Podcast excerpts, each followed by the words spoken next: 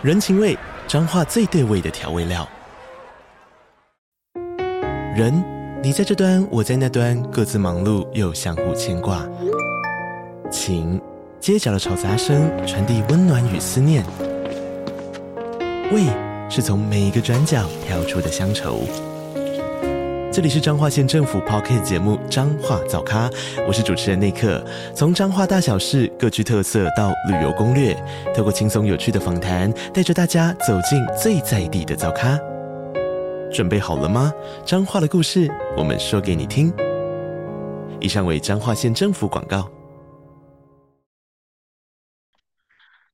안녕하세요，欢迎收听这一集的韩国话匣子，我是兰妮小姐，我是索尼克。 好，这一集呢又到我们每月一韩剧的时间哦。那其实呢，这一次我们要聊的，呃，其实最近发现好像比较没有那么多人在讨论的韩剧，但是在这个像是在 Netflix 的排行榜上面，还是有几出是现在还还算是比较热门的。那首先呢，跟大家聊一下最近的这一出。呃，这个古装的韩剧叫做《王后伞下》，其实这一出现在还是 on 档剧啦、嗯、，TVN 的周末 on 档剧嘛。那这这一这一出是现在索尼克很推荐的，对。对对对，因为我也是每一周都会必看 on 档，对对对。嗯、然后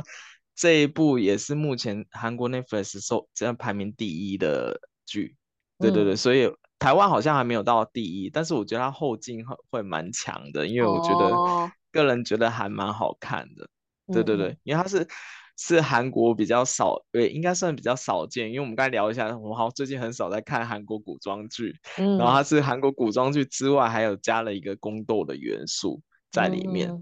所以呢，而且它这部戏跟其他的那个宫廷剧的主角不太一样，因为其他宫廷剧的主角可能是什么世子啊，或是什么什么呃比较平凡的角色，就是就王室里面成，但这是出去的的主角是里面的王后。嗯，对，然后那王后呢，她是为了要保护她自己，她她其实是一个很开明的人，然后也是很善良的人，但她为了要保护她自己的小孩，就是里面的大军，里面有四个大军，然后为了要保护自己的小孩，然后逼不得已，然后进入这这个宫宫中的那个宫斗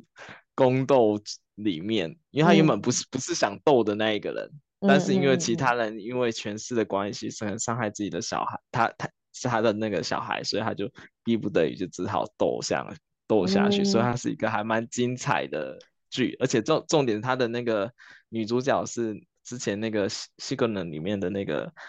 女主角金惠秀，对。金惠秀，对她的演技是大家就公认非常好的，然后她她也她的那个对手就是那个太妃大妃娘娘是那个也是啊、呃、叫金海淑，他们其实韩文发音很像，嗯、都是金海淑。哦对对对，对，然后那时候就有出新闻，就是两个就是就是影后级的，就是就就是很有实力的人在对对打，嗯、所以所以你就看那个剧，你就可以看的就看得很过瘾，就是两个都不是演技派、哦、实力派的，而且他们是那种演的是很有气势的那种，能震慑到人的那种感觉，嗯、然后就感觉哇，这部戏就是不止那个剧情好看以外，而且他的那个演技也是很很厉害的，嗯、对，然后就看。整个看起来就会觉得很过瘾，而且它里面的那个运镜手法拍摄的非常好，嗯，对。然后因为呃，我我还蛮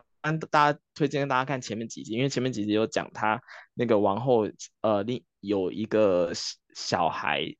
的一个故事，是那那个小孩其实有点像是性别认知障碍，他算是男生，哦、他是大军，但他其实喜欢扮女女装，嗯、对。对，然后后来他那个那个王后就是那个金金惠秀，就是怎么样去开，就是开导他，然后甚至因为在以前那个时代嘛，然后他就或就带他去那个就是画宫外，然后画成女女女装的扮相，然后画了一个画，然后跟他讲，想说如果你想要穿女装的时候，你就把这个画拿出来看，就是他自己穿着女装。哦、对对对，因为因为他他之前是在宫。宫廷里面自己找一个地方穿女装，然后后来被人发现。那这事情如果是在以前的话，是一个很严重的事情嘛。嗯。然后他那个王后虽然知道这件事情，但她也考虑到自己的小孩，她就有一些比较感人的台词，说不管他变怎么样，他都是他自己的儿子嘛。嗯。对，然后就是跟其他宫廷剧也不一样，它中间还有带一点感人，而且他运镜手法拍得非常好，就是他们那那那个小章节后面就是那个。呃金金惠秀的就撑着那个伞，然后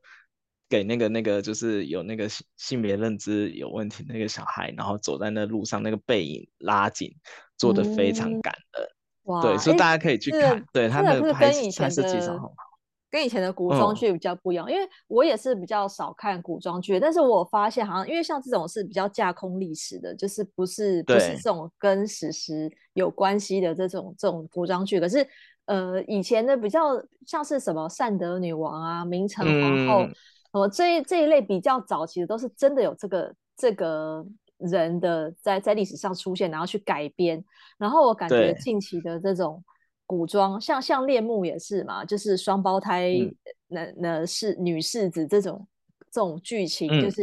比较创新一点的、嗯、的古装剧。可是我觉得古看我其实我觉得古装剧也蛮好看的，因为其实里面就是那种呃他们的扮相还有他的那个场景啊，就是都很华丽，嗯、都蛮好看。可是我觉得有个问题，就是因为它里面人物好多，对我有时候看就会觉得说，哎、哦。诶这个是谁？那个是谁？就是会有点记不得，或者里面几个大，有古装认知障碍吗？对对对，然后就是扮相都是很像，然后把头发梳梳在后面，就是然后就有点，然后对，然后他们就是比如说在那个朝廷上面就有很多的什么哪一个大臣或者什么，就是会觉得奇怪，这个人是负责什么？我觉得有点有点难记得。然后里面又有，比如说里面当然说几个主要角色，比如说世子，然后或是那个王妃这种大概知道，可是。其他还有加上宫女啊，然后 有什么，哦、就是里面那种小角色非常多。我有时候看到后来，有时候会真的会忘记说这个人到底是谁，然后就觉得角、哦、角色太多。但是但是这一出里面的话，他他、嗯、会有这么多角色吗？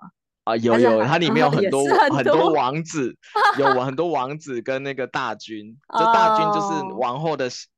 的亲生小孩嘛，然后王子的话就可能是他他的母亲是嫔妃生的小孩，然后因为后面是一个那个世子继承的争夺战，所以说实在的，就是那些大军跟王子的名字啊，跟长相，其实我有时候也有点 就是会会混淆，你知道吗？我没有那么办法再记那个人，对对，哎，我可能看到那个人啊，知道他演什么角，但我会忘了他的叫什么名字或者谁谁的谁家的小孩，你知道吗？对对对对对，就有时候会有点有点混淆。对，嗯、然后但是里面的那个斗争也是也是还蛮好看，就你会呃，就是它里面还有穿插一些很多隐藏的剧情线，然后就会一直带到就是现在王后面为什么会继承这王位，哦、也有一些内幕在。嗯、对对对，就是你看完一集以后，你就会一直想要接着看下去。对对对，嗯、就主要我真的觉得。就是演技好，就是真的很，因为其实我们后来后期看很多偶像剧，其实虽然男女主角长得很很好看，但他演技可能还没有到那么顶。对，就是但是这一部戏的那个主主角群的那个演技都是非常厉害，都是一把交椅，哦、所以你是可以感觉到那个整个气氛可以带得进来。嗯，对，所以我就个、嗯、个人很大推这一部，而且还是一个一个古装剧，然后又是大家喜欢看的宫斗，哦、就我那时候。他那时候我记得看小红书，有人在评论这个，还说是什么韩国的《甄嬛传》哦，甄嬛传》哦，把它比喻成，但是它不是像《甄嬛传》一样，《甄嬛传》是进去一个一个想办法上位上位嘛，对对对，但他这个不是，就是他是这哎一进去就已经是王后，这故事一开始还是王后，只是一些宫廷的一些斗争的技巧，或者是下药啊、放毒啊之类，或者是什么。对对对对，就找解药，然后还诬陷之类的，对，大家可以去看，这里面就会有找到甄嬛传那种宫斗的那个过瘾的点。那还不错，因为像我通常就是都不想要看那个 on 档剧太早看，就是因为怕要等嘛。那这一出现在已经差不多差不多演到一半了。所以现在开始追的话，我觉得就是可以可以跟上这个速度，开始把它一起一路再看到完结。所以这个是现在大家可以正在正在 on 档正在追的热门的剧。嗯、然后第二出我们跟大家推荐的这一出呢，其实是呃，不是在 Netflix 上面，是在台湾的话要透过 Disney Plus 来看这一出，它是叫做金汤匙，嗯、然后在台湾翻译是人生胜利组。光听这个名字，大概就可以猜测它是演什么样的故事了。对，呃，但我其实说实在，人生胜利组的话，如果听看这名字，我还真不，我以为是一个什么奋斗的故事哦。但是但是如果你是看韩韩国名字直译金汤匙，你就可以知道是演什么。嗯嗯嗯嗯。对对，但是我就看韩台湾，我就想说，为什么会翻成人生胜利组？他可能想说，啊，如果是拿到金汤匙，你就是对对对，没错没错。对，我就感觉应该是这样。对对对，没错没错。然后他他其实这一部是有点类走一点奇幻的一个元素在。然后他的意思是说啊，一开始那个男男主角本来是生活在一个很穷的。家庭里面，然后他在学校都被受一些欺负啊，然后有钱人的人也排挤他啊，然后会瞧、嗯、瞧不起他穷啊，怎么怎么的，然后他就会很埋怨自己的出身，说啊为什么会出生在这个家庭里，怎么这样子？然后他有一次就走在路上，然后就有一个老太婆叫住他，然后要他去买。那个他那个摊位上的金汤匙，说三万韩币卖给他这样子，然后说有这个你就可以改变你的人生这样子，嗯嗯、然后就说就跟他讲说这有那个使用说明书，就跟他讲说你要去就你想换的那个人家里蹭三次饭，就吃三次饭以后用那个金汤匙吃，你就可以变成他，对，然后然后有就中间也会经。一开始那个男主角不相信，嗯、然后之后就是因为他实在受不了这人，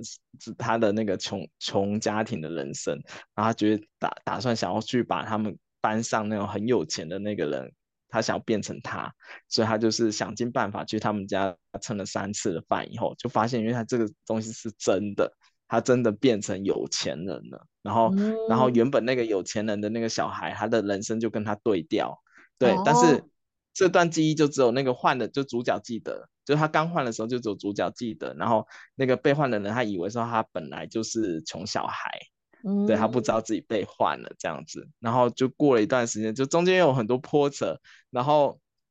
主角又后悔了，就想要再换回去，又想要再换回穷穷人家的小孩，然后他中间有换回去以后，然后又因为一件事情又换回来了。对对对对，所以就中间有一些很多曲折离奇，然后后面还有一堆有的没有的事情，因为后来发现金汤匙不止一个，然后反正就有一些设定。对，我但我个人觉得这部戏的前面是非常好看的，就是前面的那一段就很精彩，就是啊、嗯呃，对他，当然我觉得他也某一阵程度反反映的就是韩国现实的社会，像我们之前也讨论过那个金汤匙跟土汤匙的事，对对。因为其实我觉觉得这好像其实也不太分，我觉得他韩国虽然特别严重，但我觉得台湾应该也有一点点这种这种就是差异感带入在。嗯、因为我小时候真的有有一阵子怀疑说啊，我怎么我怎么就是生在这家，人家都可以出国留学，人家想要去干嘛就去干嘛，就是都、嗯、我觉得或多或少反映出每个人就可能自己会就是在小的时候都会有那种感觉，就是啊我好像变成谁这样子，然后但是他就是把它做成一句部韩剧。对，然后这部戏它其实是是翻翻一部就是韩国很有名的那个网漫，啊，又是网漫改编的。对对对，嗯、网漫改编，而且他这部戏的那个编剧是编《冬季恋歌》跟《总理的我》的那个尹恩景编剧去做的，所以他，哦、然后他的导演是又吴海英跟那个什么恋慕的导演去拍的，哦、所以其实他们是算是名名编剧跟名导演去、嗯、去做出来的一部剧。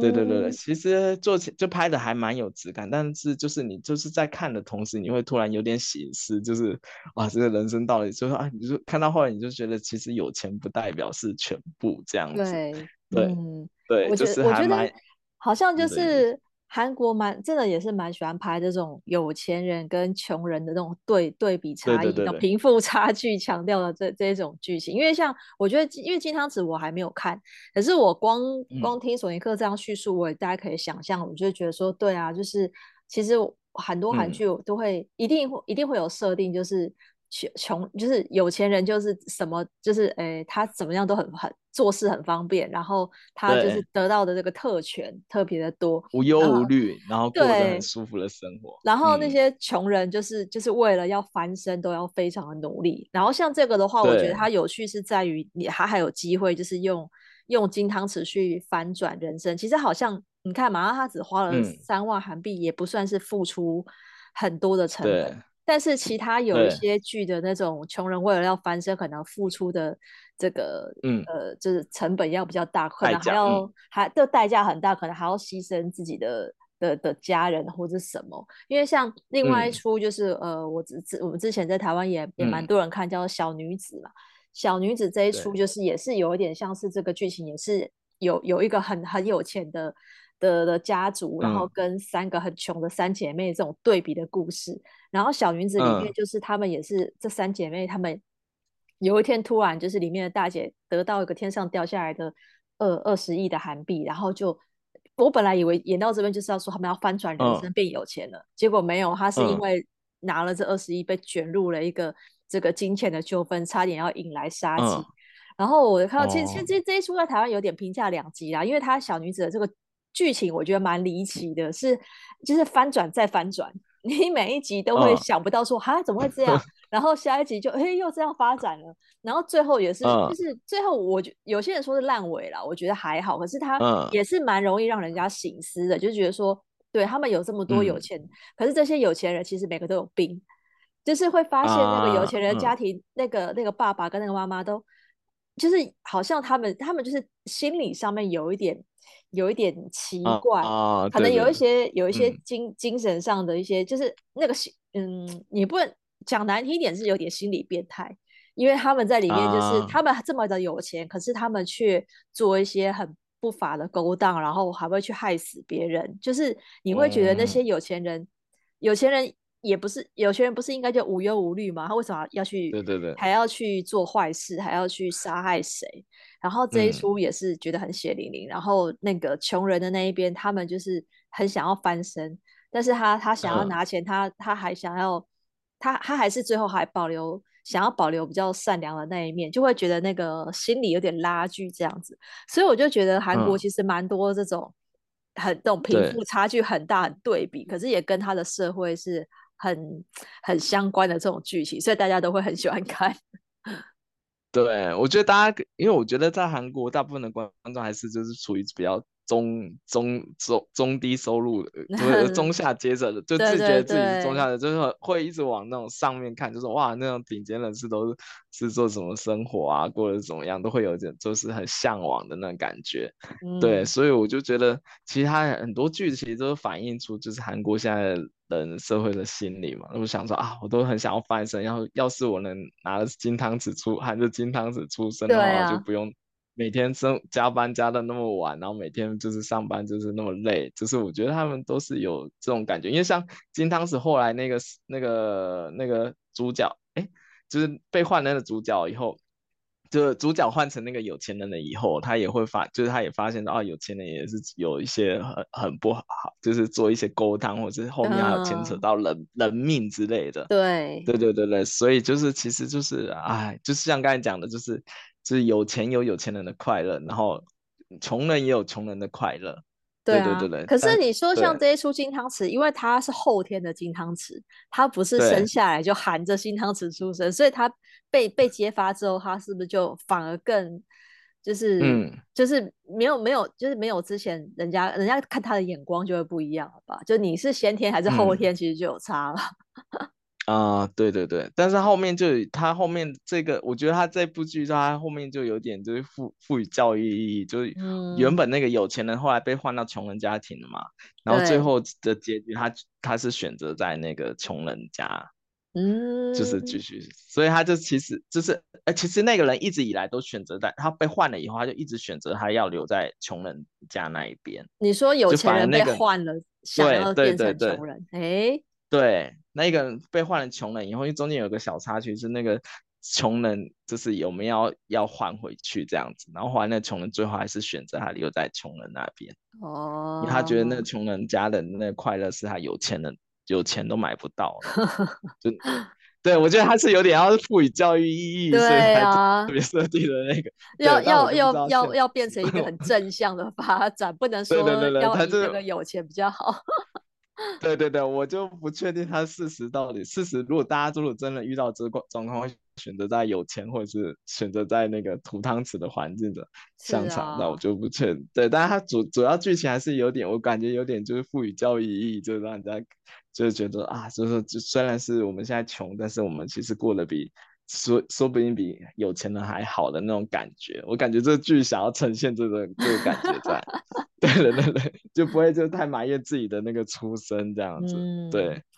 对，嗯。然后我们聊完那个韩剧以后，就是我个人还就是前阵子还有在看一部的那个韩综，我也是还蛮推荐。然后它跟韩剧是有点相关的，嗯，因为它有三部，就是大家应该都有看过，一部是那个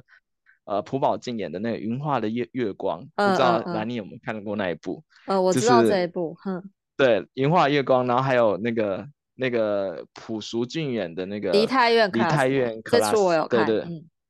对，然后还有一个是池昌旭演的《魔幻之音》，哦，然后这三部其实都是很大卡司嘛，然后但是因为这三部都是同一个导演，嗯、然后、哦、然后他就把那个导演就把他把这这三部戏的那个演员全部都聚在一起拍了一个实境的节目，然后就让他们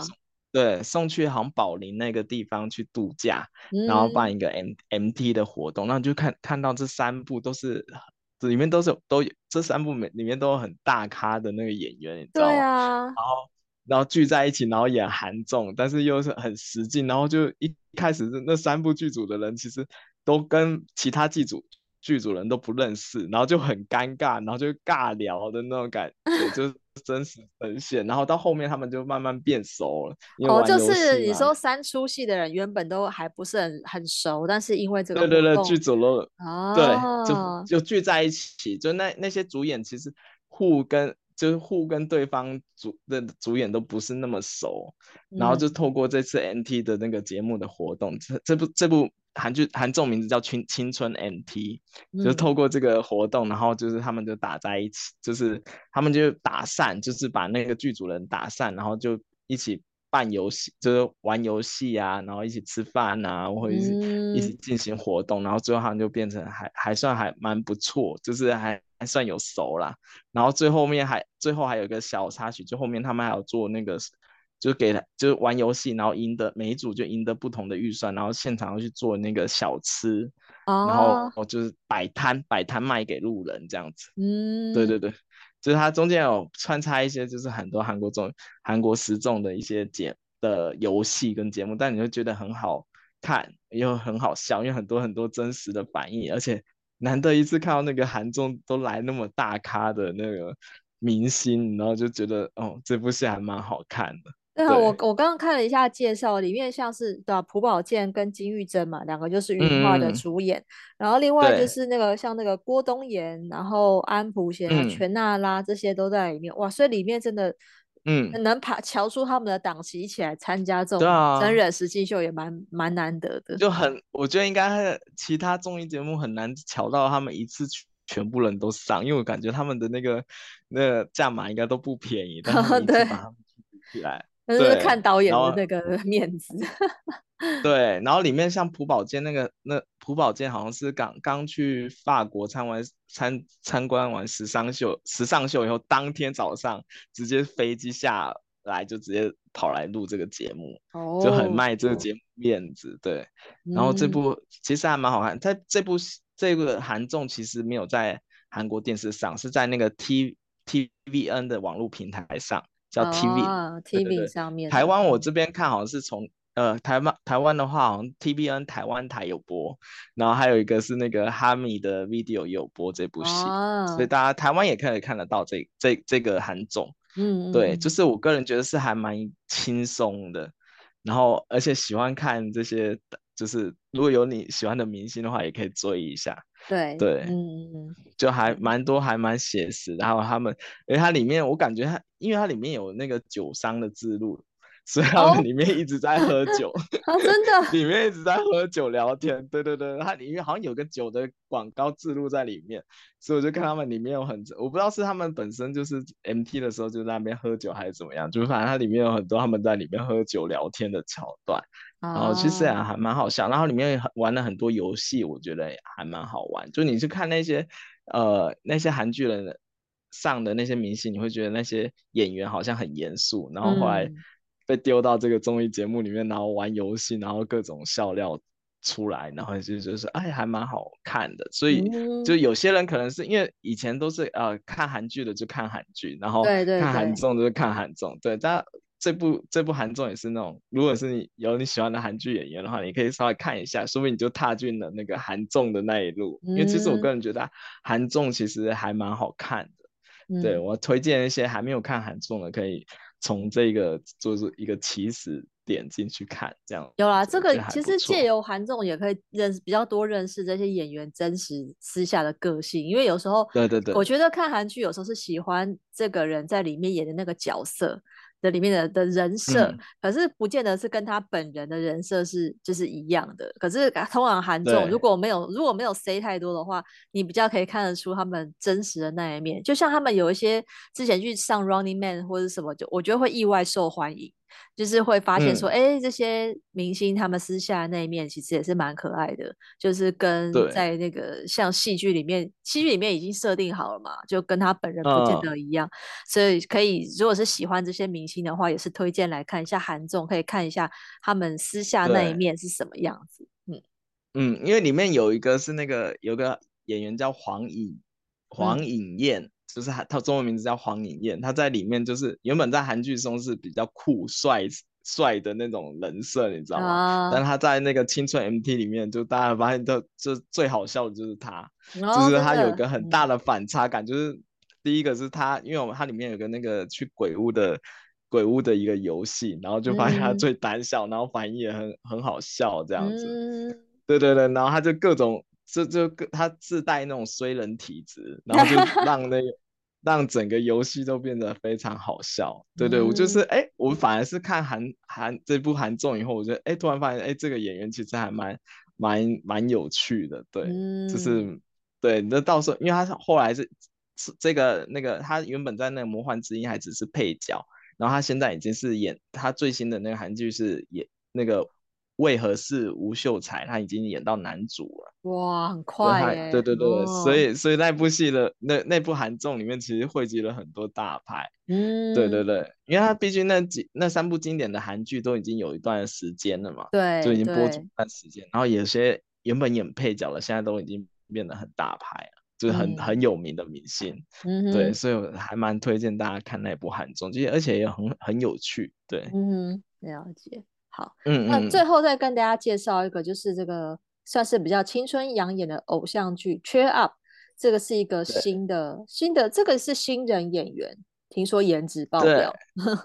对对对，这部的话是那个王后伞下那个世子，啊、他去演那个男主男主的那那个戏，然后这部戏其实是有比较有点青春校园，嗯、然后是发生在那个加加拉拉队的队团那个团。哦、对对对，啦啦队里面的故事，嗯、对对对，社团的一个故事，嗯、对。然后，但是其实我觉得整整部剧的剧情就还好，就是有类似那种青春爱情，还有生活奋斗的那种走向。啊、但是里面的那个男二金贤正，就是颜值爆表，然后就引发大家的讨论，这样子。就是我我看我看网络上很多人都在想，哇，怎么会有这么帅的人这样子？然后就完全就希望就是男二可以跟女主角。在一起这样子，就不是、oh. 对，大家都反而就一面倒支持男二。然后那男二，因为他之前比较少亮相，然后就是引起大家的讨论。他好像是 YG 那边的新人哦，oh. 对对对，那所以但他已经已经唱歌了吗？还是他就是不不不，他不他是 Y YG YG 演戏的那一个哦、oh,，OK，对对对，所以没有没有不是不没有没有当那个偶像团体，对，对对，他是演戏，他不是偶像的，oh. 但是有偶像。对对，他主要是走演戏跟模特那一挂的。嗯，对对对，所以有人就在想说，哎，是不是 YG 继男男主二之后就是要力推他这样？然后重点 是因为他的颜值是还蛮，就是还蛮多女生喜欢，所以他的最近的曝光量比较大。哦，那还不错，因为这出台湾也有上，我看到哈密 video 也有同步的怎么上，所以可能有些听众朋友也有在追这一出，可以看一下。台湾是翻就是青春应援 cheer up。这个应该是看起来是蛮开心的戏，啊、嗯嗯，对，就是大家如果想，因为我我发现我周边有些女生，她是看颜值就可以撑完一整出戏。啊，真的吗？这部戏就对，哎，就有些戏你就觉得，哎，其实剧情其实还好，就你都知道会发生什么事，但是你就冲着颜值会看下去。嗯、我就发现我周边有 很多这种女生，对，如果你是那种很吃颜值的人的话，我觉得这部戏你应该可以看到最后。嗯，对对对，所以因为大家都说这个男二就是长得非常帅，但是我我个人是看了看了前前面我就没有再看，因为这部戏女这但这部戏的女主是之前那个顶楼的那个那个那个女儿其中一个女儿演的，就是之前不是很很火的那个狗血剧《顶楼》哦，对对对，对对，里面的其中一个女儿演的，哦、其实那个女生也蛮漂亮，对，她当女主，嗯、对对对，但是大家现在目前的那个目光都锁定在那个男二身上，所以大家可以去看一下，哦 okay、对，喜欢颜值的可以看，嗯。嗯，然后其实接下来呢，今天已经十一月。快中了吧，然后十二月初呢，即将就会有很多新的这种呃韩剧的第二季要上档了。像我们看到那个《还魂》，嗯，《还魂》十二月十号就会接那个《王后伞下》上档。所以这出，因为其实前面《还魂》，大家我们也跟大家讨论过嘛，《还魂》这一出算是收视也蛮好，口碑也很好。然后第二季它会怎么样再去延续第一季，我觉得蛮期待。另外就是还有这个韩版的《纸房子》，我看到现在预告也已经出来了，十二月九号，所以都是差不多十二月初，大家都可以看到这些之前第一季不错的作品有第二季。那另外就是我们之前跟大家介绍过的 DP。DP 的这个第二季也是要几已经拍完了，然后应该应该是明年一月要上吧，所以接下来从到、嗯、你看今年也快结束了吧，十二月底一月，其实我我觉得今年真的过得特别的快，嗯、就是几出几出戏，你就觉得说，哎，好像好好好想看他接下来怎么样，哎，现在转眼十二月十二、嗯、月可以看到，所以我觉得接下来大家可以再期待一下，因为我我们之前跟大家介绍这几出，我觉得口碑都还不错。尤其是我，我真的最期待的就是《还魂》，因为《还魂》第一季留下很多伏笔没有解释，嗯、所以我在想说，他第二季，哦、对，因为因为而且第二季女主又换人，就是那个廷昭明没有演了嘛，嗯、我很想知道他要怎么样去解释这一块，然后哎就换人了这样子，对，嗯，对，而且《还还魂二》我看他现在已经上预告，是十二月十号会播，对啊，对啊，嗯。所以我现在还蛮期待锁定那个 能 TVN 那个来的时候会上环二还魂二这样子。对，对，应该会 Netflix 如果是可能跟 TVN 是同步，或是比它晚一点点，对不对？晚一个小时，好像通常是晚一个小时上。OK OK，、嗯、所以还是同一天，但是它只只是早就差那一小时这样。对对对对对，大家可以锁定。对，之后我们可能到，因为到年底，我们通常就是会回顾今年的这个韩剧嘛，所以到时候我们再跟大家聊聊今年你最印象深刻的哪一出韩剧。那今天节目就跟大家聊到这边喽。如果想要加入我们的话题讨论，可以加入我们的脸书韩国话匣子的社团。想要 follow 韩国的消息，可以追踪我的粉专 Hello Lenny 兰妮小姐，还有索尼克的玩转韩国。那我们下礼拜再见喽，拜拜。嗯，拜拜。